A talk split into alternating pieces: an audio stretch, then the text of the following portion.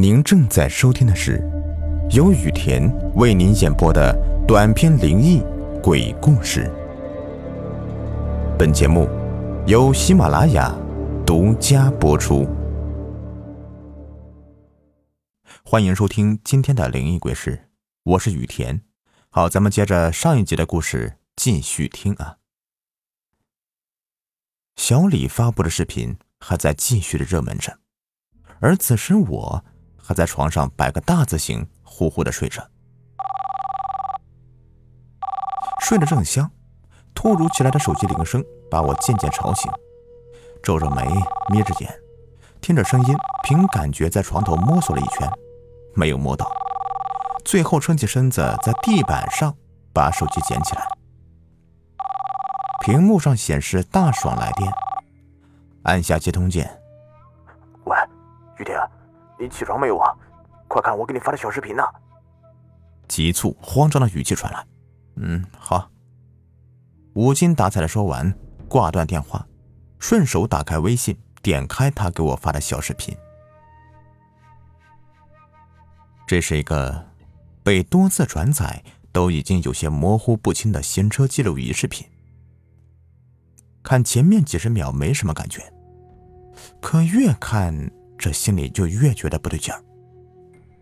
这视频拍摄的路况场景，不就是通往我家的路吗？我天天走，这有啥好看的呀？继续看，视频里渐渐出现的出租车让我格外震惊，因为那好像是我昨天晚上坐的那辆。模糊的视频里还可以看到车顶上的一团。白色破布一样的东西。这时，大爽又给我发文字消息了：“看到视频了吧？这是我们昨天晚上坐的出租车。你看车顶上那是什么？”我随手发了一句：“破布。”大爽直接发了条语音过来：“嗯，那是一个人。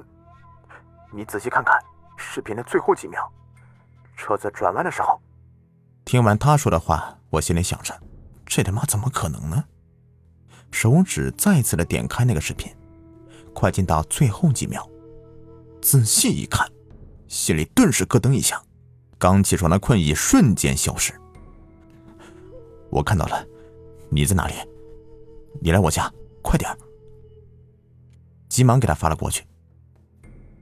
我匆忙的穿好衣服，此时已经是上午九点左右。爸妈早已经去上班了，我因为在家里面工作，时间比较自由，睡到九十点那都是正常的。一番洗漱，我来到客厅，看到爸妈早上给我留的饭菜，心里不禁的又涌出了愧疚之情。儿子，我都这么大的人了，还让你们这么操心，以后要少出去鬼混，多回来陪陪你们，早点撑起这个家。坐下，边吃饭边等大爽的到来。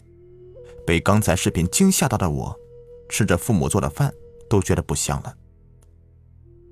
怒眉思索着，借着刚才的视频回想昨天晚上发生的一切。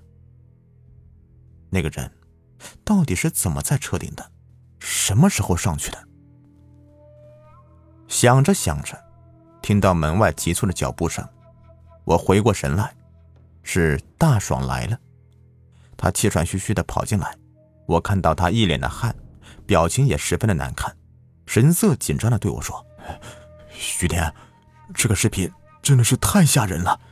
昨天晚上我们车顶上一直有一个不知是人是鬼的玩意儿趴在上面，还时不时的透过玻璃往车里面看。我操，听你说的比我讲鬼故事还恐怖。你这视频从哪儿来的？哎呦，同城群。”小视频网站里面都传疯了，你还不知道吧？好吧，我他妈真的是常在河边走，真的是失了鞋了。我们先搞清楚这个不知道是人是鬼的家伙是从什么地方爬到车顶的，这个家伙是谁？大爽这个时候哆哆嗦嗦的说：“当我早上看到这个视频的时候，我突然想到昨天晚上我们坐车的经历了。”你还记不记得，在那个水塘边，我们的车子掉头起步走的时候，车顶咚的一声。当时司机和前排他们两个可能是因为发动机起步时转速太高太吵没有听到，只有我们两个人听到了。我怀疑啊，这个家伙就是那个时候趴在车顶的。听他这么一回忆，我顿时也想明白了，的确是他说的那样。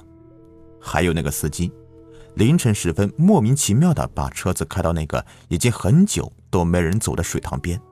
还说前方有个车子掉到水里了，还下去搜寻一番。以及晚上我摸到我家墙壁上有只人手。想到此处，我心里的恐惧在一点一点的增加。随后，我把刚才想到的一切问题都给他说了，并详细描述了昨天晚上回来时我摸到人手的事情。大爽听到之后，脸色更加难看。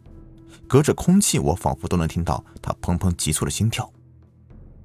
我和他说：“这个视频，估计小王也看到了。我昨晚在家的经历，就不要和他说了，以免引起更大的恐慌。”我坐在客厅桌子边，和大爽说完这些话，就看向墙壁开关的方向，微微出神，想着那个视频，又想着昨天晚上我摸到那个人手。此时，我们都没有说话。可能都觉得这一切都太过诡异了，被吓住了吧？看着那个开关，看着看着，我突然又来了精神，因为我在那个开关的上方看到一片浅浅的水印。家里房子刮过白墙的都知道，这种墙面是用大白粉加上特用的胶水混合搅拌之后刮上去的。凝结之后，表面光滑平整，是日常装修的必备材料之一。但是有个特性，如果有些不干净的水洒上去，是擦不掉的。就算是非常干净的水，也会留下一些水印，久久不会散去。而此时那面墙壁，开关的上方，隐约就好像有些尚未干的水印，其形状真的像是一只湿漉漉的胳膊。由上而下的贴在墙壁，手掌覆盖在开关上，留下的那种形状的印记。我连忙一边开口说话，一边用手指：“大爽，你，你看那面墙上。”听到我说话，大爽猛地回过神来，看向我所指的位置。我也看到了，真的，有，真真有一个手印。我们两个人此时的心都快跳到嗓子眼了。怎么办呢？怎么办啊？要不我们报警吧？真的有真的有鬼啊！真有鬼，你报警有个锤子用啊！别怕，就算真有那些玩意儿，我们也没做什么亏心事儿，没有理由来报复我们的。况且你昨天晚上在家不都好好的吗？没什么异常情况呀。我顿了顿，你先回去吧，我不叫你来，以后都别来我家了，为你好。还有，我今天跟你说的所有的事情，你都不要和其他人提起，就当没有发生过。看得出他胆子比我小得多，让他以后别来我家，只是为了现在发生的事情，能离他远一点，不想让他也参与进来。这种事情，人越少知道真相就越好。又好言相劝了一番，终于把大爽打发回家了。我猜最近这些天呢，他是睡不着了。他走之后，我独自一个人坐在客厅的桌边，想象着昨天晚上那个玩意儿头下脚上的悬吊在我家房顶，一只胳膊伸的老长，手掌按在我家开关上，在漆黑的屋里等待我寻找开关时按在他手背上，那种诡异的微笑表情。我不禁打了一个寒颤。现在想着这些啊，都不会怕了，因为都知道了。当一切都还是未知的时候，最恐怖。现在我只想尽快的把整件事情搞清楚：为什么这个家伙要爬我们的车顶，还故意在我家墙壁上吓唬我？还是说，这是两个不同的人所为？他们到底是谁？好了。本集已播完，下集更加精彩。如果您喜欢的话，别忘了订阅、收藏和关注我。感谢大家的收听。